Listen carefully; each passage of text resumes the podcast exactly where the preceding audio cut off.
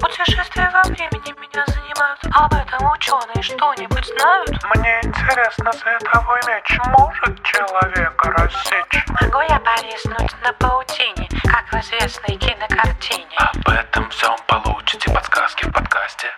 Это вам не сказки. Это вам не сказки.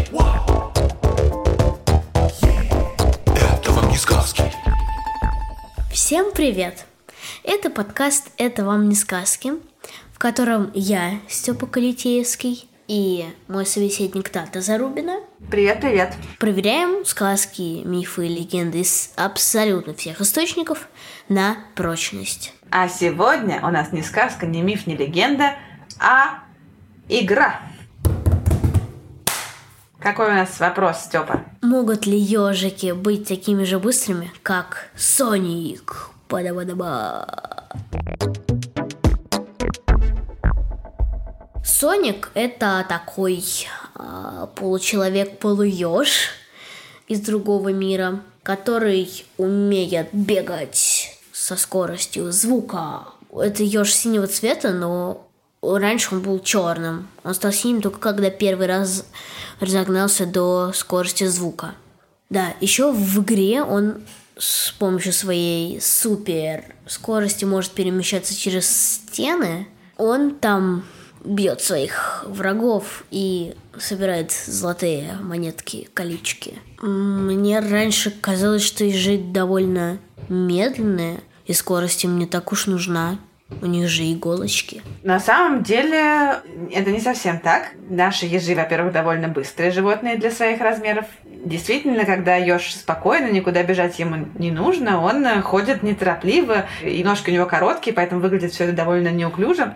Но если нужно, он может довольно быстро бегать со скоростью до 10 км в час. То есть э, вдвое быстрее, чем обычно ходим мы, люди. И выглядит это, правда, смешно, потому что он э, делает это довольно неуклюже. А еще ежи умеют плавать и прыгать. Прыгают они тоже иногда в случае опасности. Когда ежи ходят или бегают, они ставят ногу на землю всей ступней, и получается у них это довольно громко.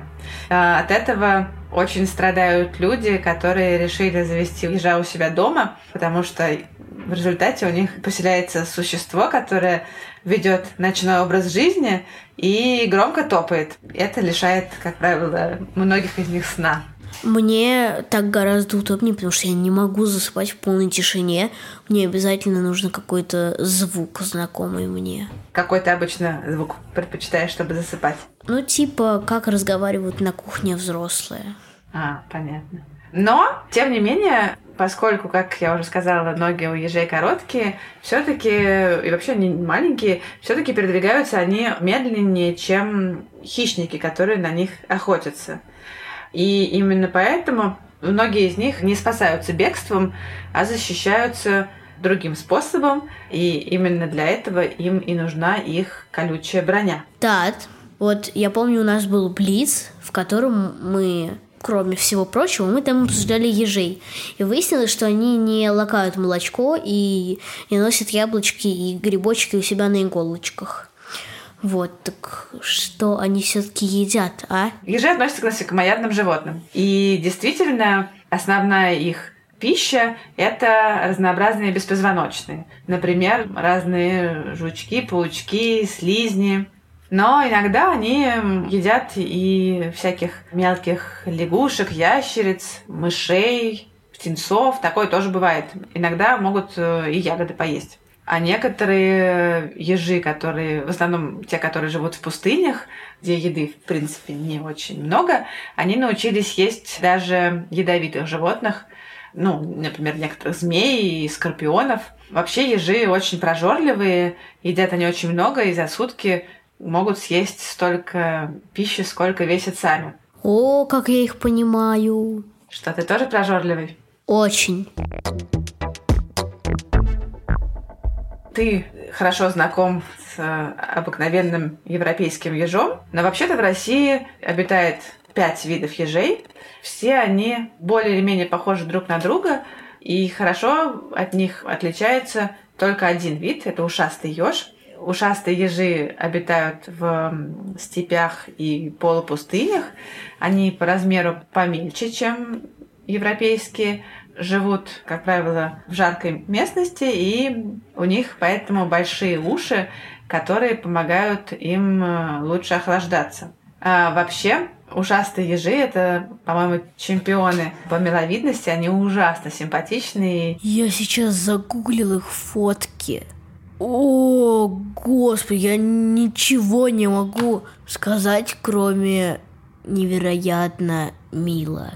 Так, а вот как уши помогают ежам охлаждаться? Они на них э, взлетают высоко в небо, там типа холодней, и там летают? Или, или что? Нет, в ушах у ушастых ежиков очень много кровеносных сосудов, ширина которых может регулироваться, и когда ежику нужно охладиться, дать побольше тепла, он э, через уши проходит больше крови, и тепло отдается в окружающую среду. И ежик, соответственно, охлаждается. И такой механизм вообще-то очень распространенный. Для того же нужны большие уши зайцам и слонам. И вообще у разных животных, которые живут э, в жарком климате, часто бывают специальные органы, которые помогают им охлаждаться. Понятно, понятно. Так, вот Соник, когда атакует врагов, сворачивается в шар. У меня же есть информация, что он сворачивается в шарик, когда дрыхнет. Правда ли это? Правда, но не только, потому что в первую очередь ежи, конечно, сворачиваются в шар, э, чтобы защищаться от врагов. Таким образом, они защищают свой живот и морду, и, в общем, те участки тела, на которых нет колючек. Ты же знаешь, что у ежа пузо не покрыто колючками и нежное, его как раз нужно защищать. Угу. И из-за того, что наши ежи действительно не чемпионы в беге, они, когда чуют опасность, обычно не убегают, потому что это может быть бессмысленно, а замирают на месте и сворачиваются в такой колючий шар. У обыкновенного ежа иглы растут на спине и на боках, поэтому, когда он э, сворачивается, они защищают его со всех сторон. Длина иголок достигает 3 сантиметров. Это довольно внушительные размеры. И всего у одного ежа их может быть до 6 тысяч. Внутри каждая иголочка полая и с такими специальными перегородками поделена на отсеки. Это придает ей больше прочности. И к каждой иголке под кожей подходит мышца, которая может ее поднимать и опускать. И еж свои иголки поднимает под разными углами, так что, когда еж ощетинился, они перекрещиваются и направлены все в разные стороны. Так они еще лучше его защищают. Еще между иглами у ежа растут редкие длинные волосы. И тут надо сказать, что сами иглы ежиные тоже когда-то были волосами. А у первых, у древних ежей волосы на спине постепенно становились все жестче и жестче, пока не превратились в настоящие колючки. Круто, круто. Ну да, а вот на брюхе игл у ежей нету, зато есть э, длинные и грубые волосы. Еще под иголками и под кожей в спине у ежа есть специальная мышца, которая, когда сокращается, еж сворачивается в шар. Но не все ежи в первую очередь при опасности сворачиваются в шар. Например, ушастые и длинноиглые, они гораздо более проворны, чем европейские ежи. И при опасности они сначала обычно все-таки убегают и уже во вторую очередь сворачиваются. Понятно. Кстати, иглы нужны ежам не только для защиты, но они, например, могут еще смягчать удары, если еж падает с высоты. Но иголки есть не у всех ежей. Во влажных и густых э, лесах Юго-Восточной Азии можно встретить э, ежей без колючек. Вот это поворот. Да, представляешь, эти ежи называются крысиными ежами. Они действительно, в общем-то, больше похожи на крупных крыс, чем на привычных нам ежей. У них крупная голова, которая занимает почти треть их тела, и очень длинный голый хвост, как у крыс. И к ним относятся самый крупный представитель ежовых, который называется гимнура. Она действительно крупная, длина ее тела может быть до 45 сантиметров, и еще и хвост э, сантиметров 20. У них хоть и нет колючек, но у них есть другая защита. Они ужасно неприятно пахнут. Их запах похож на запах лука или чеснока. Хочу такого себе. Просто я обожаю запах лука и чеснока. Ты любишь есть лук и чеснок или только нюхать? Только нюхать. А есть нет? No. Понятно. И ты меня спрашивала про то, сворачиваются ли ежи, когда спят. Действительно, они спят, свернувшись клубочком, потому что так теплее. А ежи вообще-то большие любители поспать. Они спят не только каждый день, как мы с тобой, но еще у них очень э, длинная зимняя спячка у наших ежей в средней полосе. Они за лето как следует наедаются, и потом э, в октябре-ноябре, когда становится уже довольно прохладно, они забираются в нору, плотно закрывают вход в нее и впадают в зимнюю спячку. И проспать они могут так до апреля месяца. При этом за зиму они очень сильно худеют, теряют до трети своего веса и просыпаются в апреле очень голодными. Поэтому неудивительно, что они такие прожорливые. А еще у нас тут рядом сидит наш редактор Ася Терехова. Привет. Она все время сидит рядом, и если, допустим, мы что-то наговорили не того, она нас поправляет. Если что-нибудь сказали очень хорошо, то Хвалят. хвалит.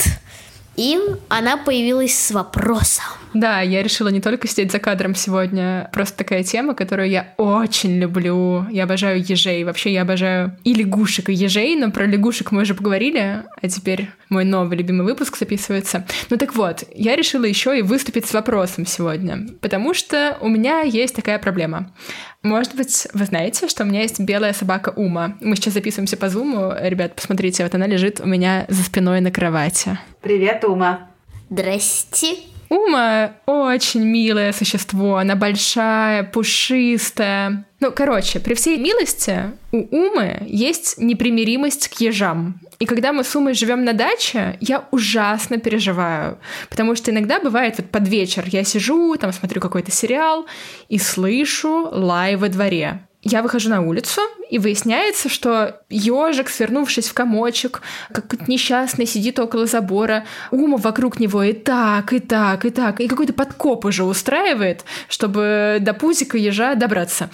И я ужасно переживаю. Я и Уму люблю, и ежа люблю, но как оставлять их вместе, я просто не понимаю. И главное, я не понимаю, бояться ли за ежа или с ним все будет в порядке. Расскажи, пожалуйста, Тат. Слушай, но вообще-то некоторые собаки могут доставить ежу серьезные неприятности. Это довольно бывает редко. И, как правило, собаки ежей не едят, хотя могут их довольно сильно напугать.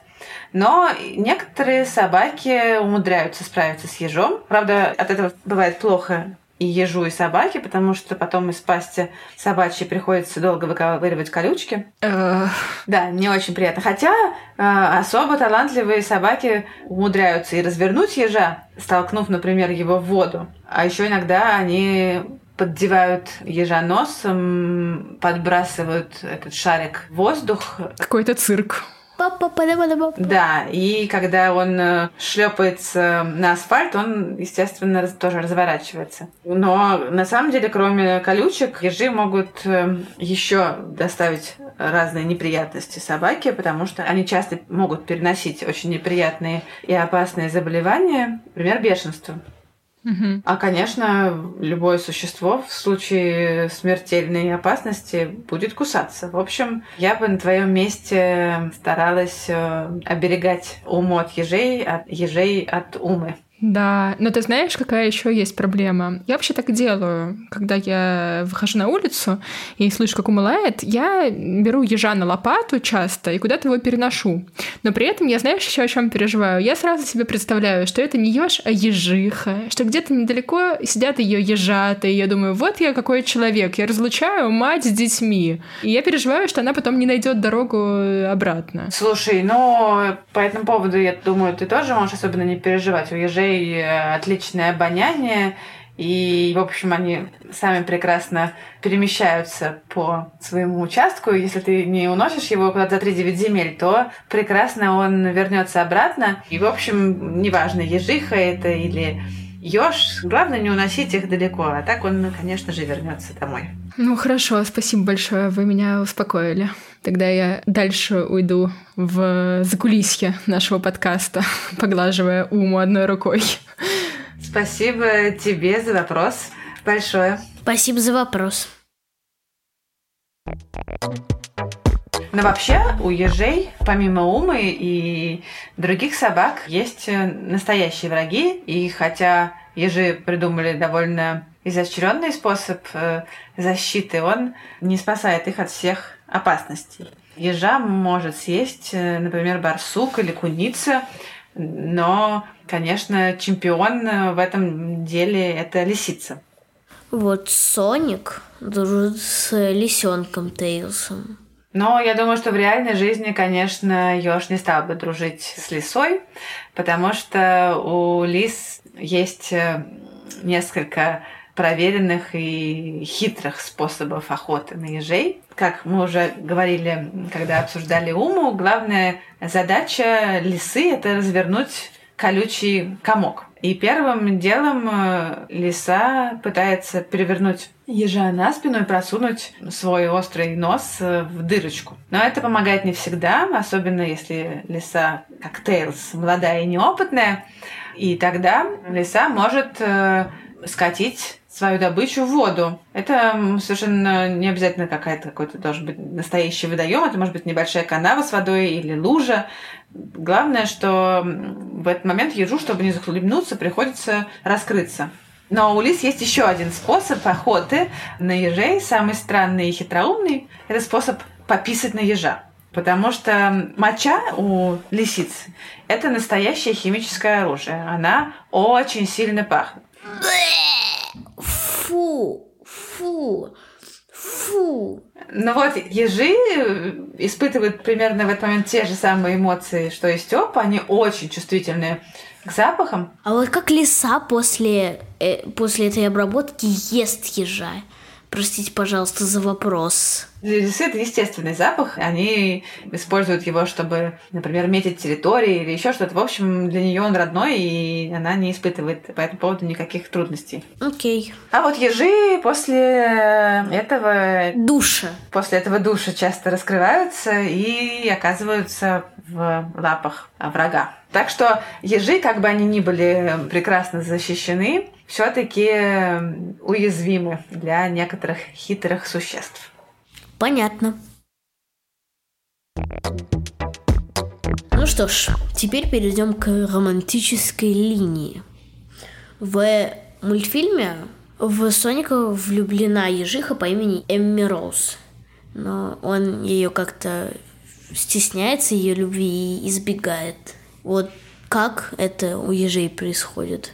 А, ну, и вообще ежи не особо дружелюбные создания, они ведут одиночный образ жизни, хотя и живут э, недалеко друг от друга. Ну, и встречаются, как правило, только в период размножения. Весной самцы устраивают свои драки за самок, но потом, когда уже приходит пора рождаться ежатам, они совершенно не принимают никакого участия в их воспитании. Так что, возможно, Эми Роуз и не так уж э, не повезло от того, что Соник не обращает на нее никакого внимания. Ежата рождаются обычно в начале лета в гнезде, которое ежиха выстилает сухой травой, и она обычно устраивает его под кучей валежника или под корнями дерева. Как правило, их в помете бывает обычно там 3, 4, 5 до 8 ежат. Рождаются они совсем крошечными, слепыми и ярко-розовыми. У новорожденных ежат еще очень мягкие колючки, они плотно прилегают к коже и поднимаются уже спустя какое-то время после рождения. Первое время ежата не умеют даже сворачиваться в клубок. Научаются они это делать только где-то ближе к двум неделям. И вскоре после этого уже с отвердевшими колючками и открытыми глазами, они начинают э, постепенно выходить из э, норки, и дальше недели две или четыре они бегают за мамой, а потом уже начинают жить самостоятельно. Понятно. Эх, ну вот и подошел к концу наш ежово-миляшный выпуск.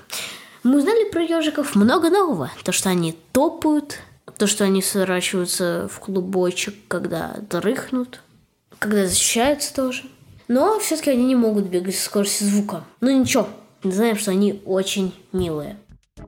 Мы благодарим редактора Асю Терехову, звукорежиссера Диму Гудничева, фактчекера Михаила Трунина, расшифровщика Кирилла Гликмана и композитора Михаила Соробьянова. Наш подкаст можно слушать абсолютно везде, где вы слушаете подкасты. Но лучше всего нас слушать в приложении Гузи-Гусь. Там, кроме нас, вы найдете кучу интересных детских лекций, сказок и подкастов. Например, недавно вышел курс про города России. Все, всем пока, спасибо большое. Всем пока!